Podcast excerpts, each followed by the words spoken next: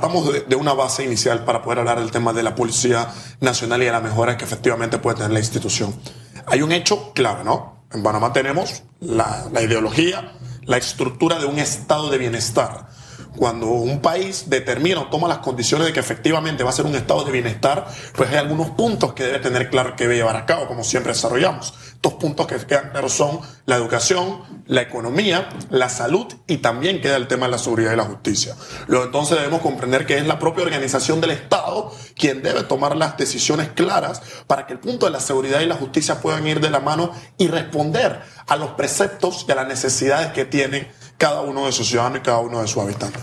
En ese sentido, vamos a hacer una pequeña analogía de cómo funciona la macroeconomía dentro, fuera de una empresa, dentro, fuera de un Estado, y cómo esta puede impactar dentro de un sistema organizacional que muy bien ha definido mi querida Susan Elizabeth y te secundo íntegramente.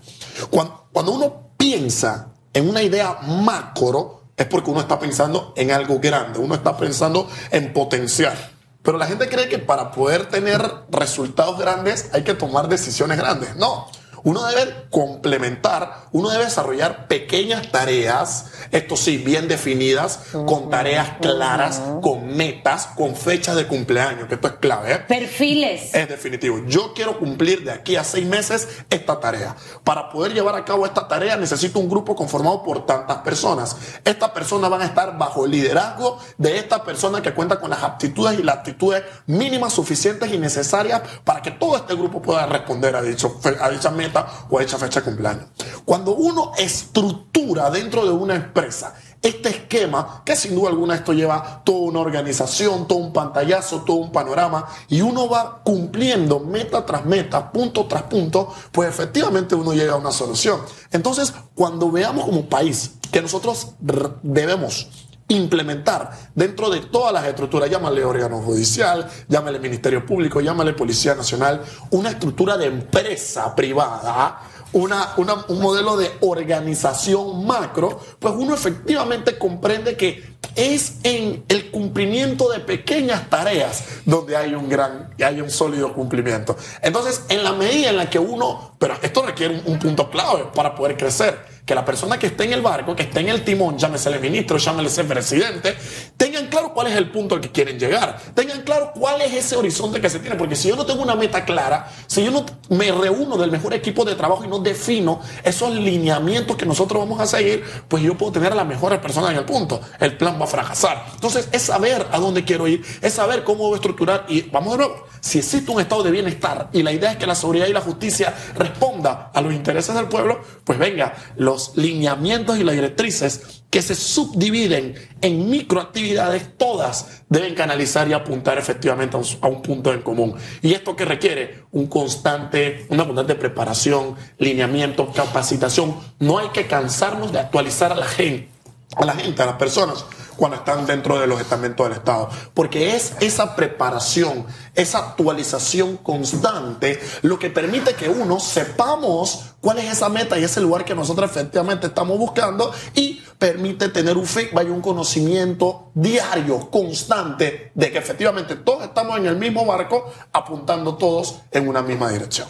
Fíjese que hace un rato hablábamos de justicia y el tema de justicia es un ensayo permanente del ser humano. En definitiva. Porque somos imperfectos y nuestra justicia imperfecta, ¿no? Es correcto. Así cada una de las labores que realizamos es perfectible. ¿Por qué? Porque lo hacemos personas imperfectas. Si Platón Entonces, estuviese vivo, te estuviese aplaudiendo, estás recitando a Platón, mi Entonces, si nos vamos al tema de la policía, la evaluación se hace en ¿Cuál es el propósito de la policía? En definitiva. ¿Cuál es la tarea de la policía? La receta que estamos usando y que hemos puesto en práctica desde hace algunos años, ¿nos está dando ese resultado? ¿O tenemos que echar mano o uso de herramientas diferentes? Eh, gerenciar la policía de la manera en que lo estamos haciendo hasta ahora nos está dando los resultados que espera la ciudadanía, porque no, no nos olvidemos de algo. Es un servicio público. La seguridad es un servicio público donde los profesionales de seguridad son los policías. Ahora, la estructura legal que sostiene a la policía en cuanto a tiempo de promoción, salario y demás, ¿es la correcta? Todo eso tenemos que mirarlo. ¿Por qué? Porque al final Es verdad, ya tú no necesitas la cantidad de policías andando por las calles si tú tienes un sistema de videovigilancia eficiente, solamente para ponerles un ejemplo. Entonces esa modernización de la policía creo que está tocándole la puerta y tenemos que estar abiertos a cambios en todas las esferas, porque al final vemos que usted como ente de seguridad no se puede anquilosar en el tiempo mientras el delito se está modernizando todos los días. Es, más, tal como le decía el, ex magistrado José Abel Almengor, encuentra en la ley dónde está la fuga, dónde falla el sistema. El espacio gris. Claro, por eso es que usted ve un sistema en el que eh, usted siente, y ese es un sentimiento generalizado, de que la víctima no tiene tantos derechos como el victimario. es más, Dios mío, hay cosas que sorprenden. ¿Por qué? Por la amplitud de las leyes, etcétera, etcétera. Entonces, son temas en los que tenemos que corregir y ser abiertos para poder lograr el objetivo que queremos en el sistema de seguridad y en el sistema de justicia. Fíjense que le paso de un tema al otro, porque a la postre lo que necesitamos en este asunto de em, la extinción de dominios es que seamos específicos. En definitiva. No dejarlo así como lo tenemos en este momento. Ahora, ¿quién le corresponde esa tarea? Ahí está el asunto. La, la ley de extinción de dominio viene levantando pasiones, sin duda alguna, en el argot jurídico dentro de la Asamblea, en el Ministerio de Seguridad. Colegas abogados que se pelean, algunos dicen que necesitamos la ley de extinción de dominio, hay otros que dicen que no. Pero hay algo que a mí me llama la atención y yo quiero que puntualicemos este, este sistema o, este tema que está en colación. De parte del ministro de Seguridad, Pino, que, que es quienes proponen en primera instancia el tema de la ley de extinción de dominio, veo que se señala que esta es la única medida o la mejor medida posible para poder atacar al crimen organizado, para poder acabar con el narcotráfico y para tratar de dar un mejor rumbo, un mejor camino efectivamente a, estos puntos que tanto mal le hacen al país, toda vez que hay una procedencia de un dinero ilícito, toda vez que hay bienes que se adquieren de forma ilícita, etcétera, etcétera. Llamémoslo lavado de dinero, blanqueo de capitales y todo lo que integra esta medida. Aquí hay un punto que a mí me llama la atención porque en su momento el gran economista de derechas liberal, Friedrich von Hayek, escribió su último libro llamado La fatal arrogancia. Porque, ¿Por qué decía esto Hayek? Para poder creer que se tiene el conocimiento perfecto, total sobre un tema, hay que tener tres poderes. Uno omnisciente, uno omnipotente y uno omnipresente. O sea, hay que ser Dios para creer que uno tiene la cura perfecta y atinada de un punto en colación. ¿Y por qué lo traigo en este sentido, en esta medida? Panamá es un país completamente presidencialista.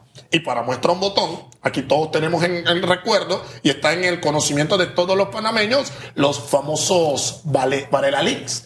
¿Qué no dejó en conocimiento la existencia de esos Varela Leaks?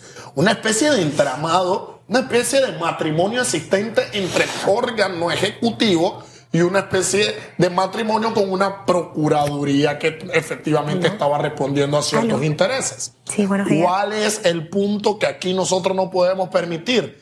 Que la creación de una ley de extinción de dominio sobre pretexto de una existencia de un país archipresidencialista donde un presidente es el que nombra magistrado, donde un presidente es el que pone el procurador, donde hemos visto que hay matrimonio entre presidente y procurador, nosotros no podemos crear una normativa que, sobre pretexto de un silencio o de un parche que quiera dejar dentro de la propia existencia de la ley, esto sirva como un mecanismo de persecución a mediano y a largo plazo. Porque luego Ian Ramos llega a la presidencia, Entro en un matrimonio con la Procuraduría y ¿sabe qué? Voy a empezar a perseguir a Susana Elizabeth Castillo y a Enrique Famanía. ¿Cuál es el fundamento de derecho? Ley de extinción de dominio. Ojo con lo que estamos planteando, ¿eh? En la medida en que nosotros veamos que esa ley está yendo en contra de preceptos constitucionales como cuáles. Oye, el principio de estricta legalidad. Aquí se quiere hasta violar la retroactividad de forma tal que se puedan retrotraer hechos y elementos que han ocurrido en el pasado para que puedan ser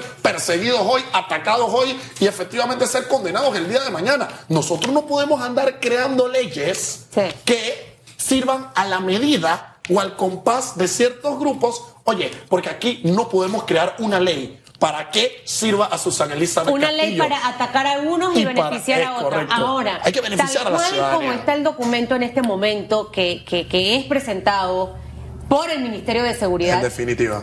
eh, eh, tiene todas estas deficiencias que tú acabas de mencionar. Entonces, obviamente, muchos se van a oponer a que esto avance. Así Entonces, era lo que decía hace un momento. Realmente eh, cabe dentro de la cabeza de quien formó esto dentro del Ministerio de Seguridad llevar una iniciativa como esta entendiendo de que no la van ni siquiera a forjar, no la van a recibir, Así no va a ser comprada por nadie. Entonces al final simplemente estoy haciendo un papel de presentar una iniciativa. Entonces, si al final no es así, ¿por qué en este momento tampoco se suman a jueces fiscales para tratar de revisar lo que hay y llevar un documento más formado, eh, ¿sabes? Con los elementos de todos. Porque sí creo, Jan, que necesitamos Se necesita. una norma como esta. Créeme que se Pero necesita. una norma Bien adecuada. trabajada. Exactamente. En definitiva, ¿qué es lo que ocurre, mi querida Susana Elizabeth? Hay uno de los derechos del cual yo soy el mayor enemigo. Yo soy enemigo del derecho a la ignorancia. Y cuando muchas personas ignoran algo y y uno viene como el salvador, por eso mencioné la fatal arrogancia de Hayek, cuando una persona dice "No, es que yo tengo el conocimiento de cómo se pueden solucionar todos los problemas del país.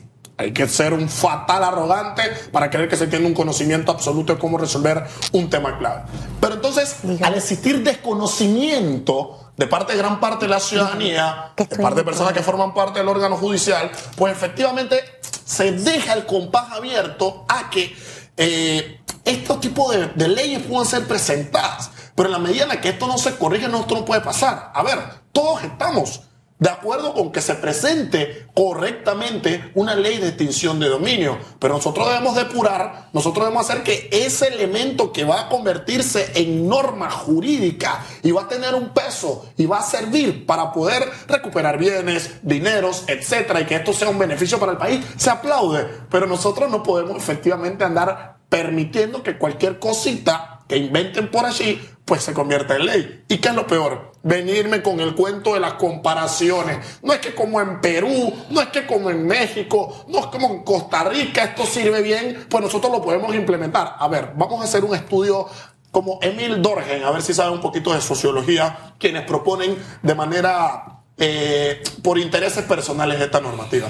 Las características sociopolíticas, culturales y económicas de estos países vecinos que se tratan de utilizar como derecho comparado para implementar nuestro país son idénticas a las de nuestro país, son efectivamente las mismas, tenemos las mismas condiciones, hay un sistema presidencialista de igual manera, de igual magnitud, la normativa tiene un espíritu distinto que el de beneficiar a la ciudadanía, pero cuando nosotros uno ve estos compases, uno debe ratificar y uno debe ver que, las- debe ver que las condiciones sociopolíticas, económicas, culturales están de manifiesto, pues efectivamente la ley debe ser revisada para tener un mejor lineamiento jurídico que responda a los intereses de todo el país. Eso me recuerda cuando en la casa uno comparaba, de que, pero es que la mamá de fulano sí lo deja ir, o todos pueden ir, ¿por qué yo no?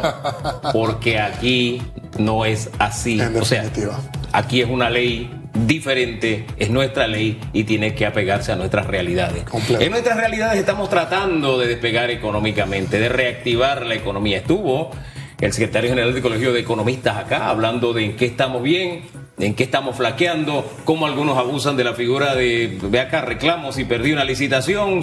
Él proponía, oye, ponle una multa seria para que si él va por esa figura es porque de verdad le asiste el derecho y la razón, ¿no? No es porque, bueno, lo hago por deporte, a ver si pego la lotería, ¿no? O busco o uso las herramientas para que la lotería salga, yo salga premiado, ¿no? Tengo las balotas marcadas. Pero en fin, Definitivamente. háblenos un poquito también de ese tema, el económico, generación de empleo, a partir de todo lo que hemos abordado el día. En definitiva, mi querido Hugo Enrique, eh, nosotros tenemos tiempo en este canal siendo sin duda alguna proponentes de iniciativas y hemos tratado de crear cultura en base a que la reactivación económica en nuestro país ha de ser claramente un elemento que nos ayude a impulsar. Entonces, yo creo que la mejor manera de impulsar, y esto hay que empezar a revisarlo, es tratar de hacer que toda aquella gente que trabaja en lo informal tenga beneficio y trate de tener impacto que los que están dentro del mercado formal. Entonces, por ahí yo creo que debemos empezar a ver cómo la reactivación económica de nuestro país puede tomar un realce y un repunte a fin de tener una verdadera reactivación y no una de pantomima y de papel como se nos trata de vender. Dejamos entonces todas esas ideas sobre la mesa. Gracias, señor presidente. De pasiones vivimos los seres humanos. Que tengan todos una linda semana.